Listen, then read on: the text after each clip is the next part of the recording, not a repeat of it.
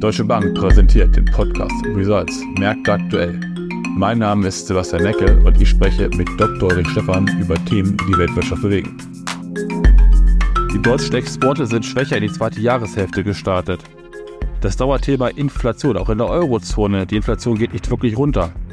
In den USA der Arbeitsmarkt, die Arbeitslosenquote steigt, neue Stellen werden geschaffen auf der anderen Seite. Was bedeutet das für die FED? Was bedeutet aber auch die Inflation für die EZB? Und zu guter Letzt China. Deutschland wollte unabhängiger von China werden. Wird jetzt aktuell gerade China unabhängiger von Deutschland?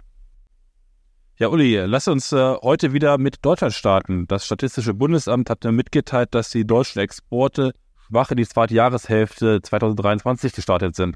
Im Vergleich zum Vormonat äh, gingen die Zahlen äh, um 0,9 Prozent bergab. Guckt man so ein bisschen auf genauer auf die Zahlen, stellt man ja eigentlich ein gemischtes Bild fest. Ne? Die Exporte in die EU-Staaten sind leicht gewachsen, wohingegen äh, zum Rest der Welt mit 2,5 Prozent sie gesunken sind. Stellt sich ein bisschen die Frage, wie der Blick auf Deutschland ist. Ist Deutschland nun ein Opfer der schwachen weltwirtschaftlichen Konjunktur? Äh, und wird unser Motor, Exportmotor wieder anspringen, wenn sich die Konjunktur erholt? Oder glaubst du eigentlich nicht an dieses Szenario aktuell? Ja, Sebastian, ich würde von einem Datenpunkt noch nicht das Wohl und Wehe der deutschen Volkswirtschaft ableiten. Aber man muss sich natürlich schon Gedanken machen, weil zu dieser Exportschwäche, die wir jetzt sehen, natürlich noch andere Faktoren hinzukommen, die wir in der Vergangenheit schon hier diskutiert haben. Ähm, ist es so, dass die Weltwirtschaft sicherlich im Moment ein Stück weit schwächelt. Man hatte ja auch gehofft, dass China sich deutlich schneller wieder erholen kann. Dazu kommt die hohe Inflation im Grunde genommen weltweit und ähm, das bei deutschen im Grunde genommen Premium-Produkten äh, natürlich dann nochmal einen Preisaufschlag bedingt und da ist offensichtlich das internationale Publikum im Moment zurückhaltend. Äh, sollten wir die Inflation in den Griff bekommen, sollte dann auch auf der Zinsseite äh, im nächsten Jahr etwas Entspannung kommen, die Konjunktur wieder zulegen, dann kann sich das natürlich auch wieder ein Stück weit legen. Ja, du hast gerade schon die Zinsseite Inflation angesprochen. In der Eurozone äh, hat sich die Inflation ja nicht wirklich abgeschwächt. Man hatte erwartet, dass äh, im August die Inflation auf 5,1 Prozent sinken würde, äh, ist aber lediglich auf, um 5, oder ähm, auf 5,3 Prozent gesunken. Ähm, jetzt ist ja so ein bisschen die EZB wahrscheinlich nächste Woche vor dem Dilemma. Ne? Wird sie die Zinsen im Euroraum nochmal anheben, weil die Inflation so nicht runtergegangen ist? Oder sagt man sich, wir warten lieber doch nochmal ab, weil so der Trend ja doch zu weniger Inflation gerade geht? Wie blickst du da drauf? Also da würde ich tatsächlich jetzt mal den Aussagen der Notenbanker vertrauen. Äh, Frau Lagarde hatte äh, jetzt zuletzt, äh, aber auch in Jackson Hall deutlich betont, dass die Lage sehr unsicher ist und äh, dass die Zinsentscheidung noch offen ist. Äh, der Markt preist im Moment einen Zinsschritt der Europäischen Zentralbank Mitte September aus. Glaubt nicht, äh, dass der noch kommt, äh, obwohl die Inflation, wie du gerade ja richtig gesagt hast, in der Headline, also einschließlich Energie und Nahrungsmitteln auf dem hohen Stand von 5,3 verharrt ist und in der Kernrate auch nicht wirklich gesunken ist. Also insofern ähm, scheint es so, so zu sein, dass die Europäische Zentralbank, so sieht es zumindest der Markt im Moment, aufgrund der schwächelnden Konjunktur und trotz äh, der hohen Inflation im September eine Pause einlegen könnte, um zuerst mal zu beurteilen, ähnlich wie das die Fed im Sommer gemacht hat, äh, um dann zu beurteilen, ob weitere Zinsschritte notwendig sind. Ja, am Markt wird ja auch mal so ein bisschen darüber spekuliert, dass innerhalb der nächsten zwei Jahre dann doch wieder vier Zinssenkungen der EZB stattfinden, um jeweils 25 Basispunkte. Aber das würdest du sagen, ist momentan noch zu früh darüber äh, zu diskutieren, sich darüber wirklich intensiv Gedanken zu machen oder wie ist dein Blick da drauf? Ja, der Markt preist äh, tatsächlich äh, zwei, drei Zinsschritte im Moment für den oder bis zum Sommer 2024 äh, ein dann im zweiten Halbjahr 24 möglicherweise weitere.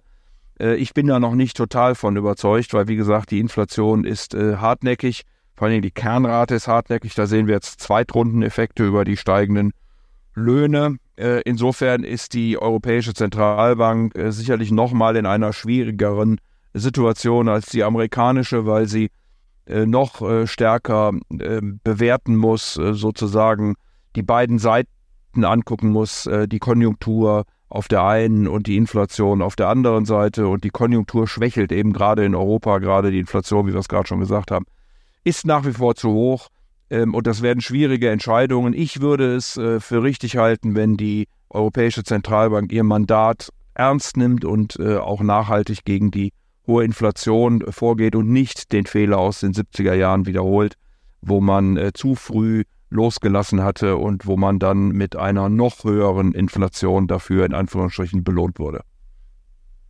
Du hast gerade angesprochen, dass ähm, die Europäische Zentralbank vor schwierigeren Entscheidungen steht, äh, gefühlt als die, als die amerikanische Notenbank, die FED.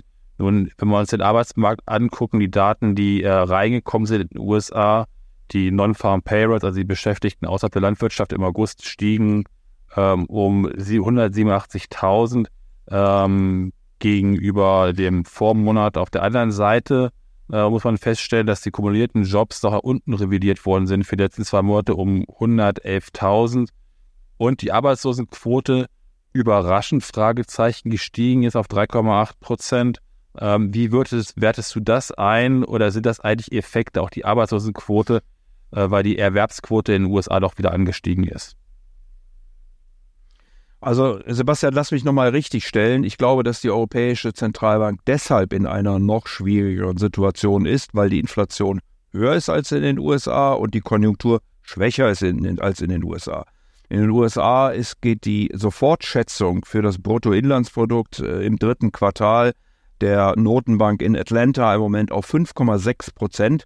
Das ist sicherlich eine Überzeichnung von äh, zwei bis drei Prozentpunkten, aber es ist eben ein deutliches Wachstum trotz dieser äh, äh, ja schon erfolgten ähm, elf äh, Zinsschritte, die wir in der amerikanischen Notenbank oder von der amerikanischen Notenbank gesehen haben. Also insofern ist die Fed da in einer etwas komfortableren Situation.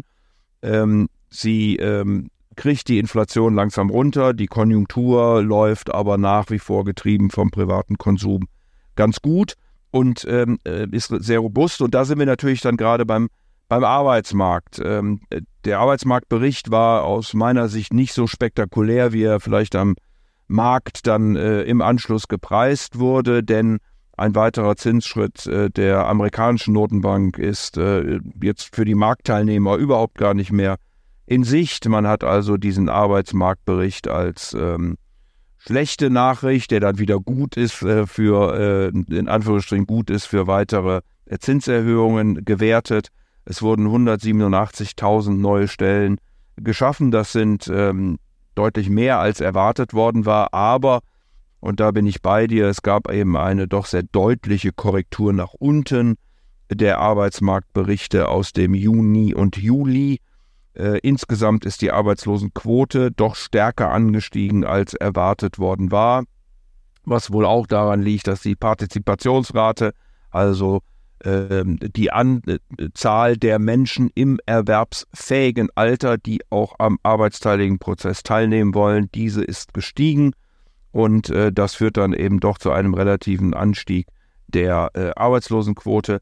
Äh, mich wundert ein bisschen die äh, Interpretation, dass äh, gar nichts mehr erfolgen soll an der Zinsfront bei einem Anstieg der durchschnittlichen Stundenlöhne um 4,3 Prozent. Ja, das ist etwas weniger gewesen, als der Markt erwartet hatte, aber 4,3 ist schon ein Wort auf der Lohnseite und vor allen Dingen in den USA steigen die Löhne jetzt wieder stärker als die Inflation. Und das sollte unterm Strich dann die Nachfrage befördern, den privaten Konsum, also der Konjunktur helfen, aber eben auch die Inflation weiterhin hochhalten. Das heißt äh, letztlich äh, so ganz äh, ohne weitere Zinserhöhung, da gehen wir momentan nicht von aus. Das könnte durchaus doch passieren äh, in den USA. Wie schätzt du die Euro-Dollar-Entwicklung ähm, für die nächsten Monate ein? Wir sind so bei 1,07 aktuell äh, würde eigentlich dafür sprechen, dass der, dass der Dollar eher noch etwas fester wird, oder? Also wir gehen davon aus, dass die ähm, Europäische Zentralbank noch einen Zinsschritt äh, machen wird, auch wenn sie ihn möglicherweise nicht im September macht, ähm, weil die Inflation eben zu hoch ist. Die amerikanische Notenbank könnte tatsächlich am Ende sein das Risiko für diese Einschätzung, also nicht das Risiko für den Markt, sondern das Risiko für die Einschätzung ist, dass die Amerikaner tatsächlich noch einen Schritt machen und die Europäer eher keinen mehr, aufgrund der schwachen Konjunktur. Hier muss man auch äh, sicherlich im Auge haben, dass äh, entgegen der Marktmeinung die Europäische Zentralbank ja sogar den Zins früher senken könnte als die amerikanische. Nochmal, weil die Konjunktur eben in Europa so äh, relativ schwächelt. Und vor diesem Hintergrund hat eben der US-Dollar deutlich zugelegt. Der Euro andersrum hat ähm, äh, nachgegeben, nicht nur gegen den US-Dollar, auch gegen einige andere Währungen. Ähm, dieser Trend könnte, solange wir diese Spekulationen um die äh, Zinsentwicklung äh, haben, noch ein Stück anhalten, dass wir also so, ein, so eine Range eben haben, die irgendwo zwischen 1,5 und 1,10 für den Moment liegt, wo man sieht, äh, nochmal, dass die amerikanische Konjunktur hier äh, deutlich stärker läuft als die europäische und eben die Gefahr besteht, dass die Europäische Zentralbank nichts mehr tut oder sogar früher nach unten geht.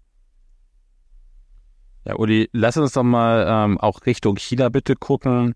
Ähm, wir hatten ja über, über Wirtschaftswachstum schon gesprochen. Jetzt ist ja China auch die letzten Jahre immer so der, der Motor der Weltwirtschaft gewesen. Die Bundesregierung hat ja nun gesagt, man möchte ein bisschen unabhängiger von China sein, beziehungsweise etwas breiter auf, hat das den Unternehmen äh, mehr oder weniger empfohlen. Jetzt sieht es aber aktuell so aus, dass China Fakt schafft und er unabhängiger von äh, ausländischen Produkten werden möchte. Das heißt also, dass man viel mehr auf Autarkie auch setzt. Das heißt, wenn wir uns mal so ein bisschen angucken, die Exportquoten, deutsche Exportquoten nach China sind ja im Raum 2018 bis 2020 preisbereinigt um 7,5 Prozent zurückgegangen. Da muss man sich ja mal so ein bisschen die Frage stellen, dreht China den Trend um gerade? Was bedeutet das für die, für die Weltwirtschaft, wenn dieses Streben nach Autarkie noch mehr wird? Äh, und welche Länder und neben Deutschland werden besonders darunter leiden? Also tatsächlich ist es so, dass die chinesische Volkswirtschaft äh, im Moment nicht wirklich rund läuft. Man hört fast jeden Tag äh, kleinere Maßnahmen, die die Wirtschaft wieder ankurbeln sollen. Äh, da wird auf der einen Seite ähm, die Stempelsteuer für Aktientransaktionen, also im Grunde eine Transaktionssteuer, äh, gesenkt. Da werden die äh, Kapitalvorschriften für Immobilien, ähm, Käufe bzw. Hypotheken äh, gesenkt, Zinssätze gesenkt und so weiter und so fort. Man animiert die äh, Städte und Gemeinden sogar Festivals zu organisieren, um äh, den Konsum wieder anzuschieben. Ähm, also da ist China sicherlich auch in keiner ganz komfortablen Situation im Moment. Es fehlt noch so der große Big Bang, um eben nach der Corona-Pandemie die Wirtschaft wieder wirklich nach vorne zu schieben. Ähm, vor dem Hintergrund ähm, ist es sicherlich auch richtig, dass einige deutsche Firmen ähm, auch in China sehr viel produzieren für den chinesischen Markt. Wir haben auch gelesen, dass einige Automobilhersteller ähm, extra Marken gründen wollen für den chinesischen Markt, weil die Bedarfe einfach anders sind und vor allen Dingen, weil die chinesische Konkurrenz natürlich mittlerweile eine zunehmende Rolle spielt. Wir sehen das ja gerade auf der IAA, wie chinesische Elektroautos hier auftrumpfen und auch in den europäischen Markt hineindrängen. Ähm, insofern äh, glaube ich, dass die Ratschläge der Bundesregierung da ähm, äh, sehr schön sind, aber die Unternehmen natürlich sehr genau wissen, wie sie mit diesen Themen umzugehen haben, ähm, dass große Konzerne kaum auf den größten Markt der Welt äh, verzichten können, äh, freiwillig, aber äh, man muss natürlich sowohl was die Lieferketten, also die Beschaffung angeht, als auch äh, die Absätze, äh, größere Diversität äh, anstreben. Ähm, er hat jetzt die Gelegenheit mit Herrn Galenius von Daimler äh, oder ihm zu lauschen äh, bei einer Präsentation und äh, er sagte, er würde also eigentlich nicht so gerne von Lieferketten, sondern lieber von Liefernetzwerken sprechen äh, und die würden sie natürlich auch, auch äh, anstreben und das geht, glaube ich, ganz vielen Unternehmen so. Ähm, insofern, ja, China ist nach wie vor ein wichtiger Faktor auch für die deutsche äh, Industrie, für die deutschen Unternehmen. Ähm, es wird sicherlich unabhängiger auch aufgrund äh, amerikanischen Drucks und äh, wir müssen eben gucken, wann und wie äh, die Chinesen vor allen Dingen anfangen, ihre Waren auch im sogenannten Westen auszurollen und welchen Druck äh, das dann auf die äh, deutsche und westliche Industrie bringen wird. Äh, wir wissen, dass die Chinesen da nicht immer mit ganz fairen Mitteln, wenn man die Maßstäbe der Welthandelsorganisationen anlegt, arbeiten. Und insofern gilt es hier, kluge Konzepte zu machen, bei denen man auf der einen Seite den chinesischen Markt nicht verliert, auf der anderen Seite aber ähm, auch äh, für faireren Wettbewerb äh, der westlichen Konzerne, äh, vor allen Dingen auch äh, in ihren Heimatmärkten und im Rest der Welt sorgt. Ja, Uli, vielen Dank äh, für dein heutiges Update. Ich habe gelernt, ähm, die, äh, man sollte sich auch nicht nur auf einen Datenpunkt setzen, was du zu Deutschland gesagt hast mit der aktuellen Exportquote beziehungsweise mit den Exportzahlen. und spannend wird natürlich auch nochmal in der nächsten Woche ähm, wie wird die EZB jetzt entscheiden? Wird es ein Non-Event oder gibt es vielleicht doch noch eine Zinsanpassung? Also ich glaube, auch die nächsten Tage und Wochen werden sicherlich äh, auch mal relativ interessant werden. Vielen lieben Dank. Sehr gerne, Sebastian.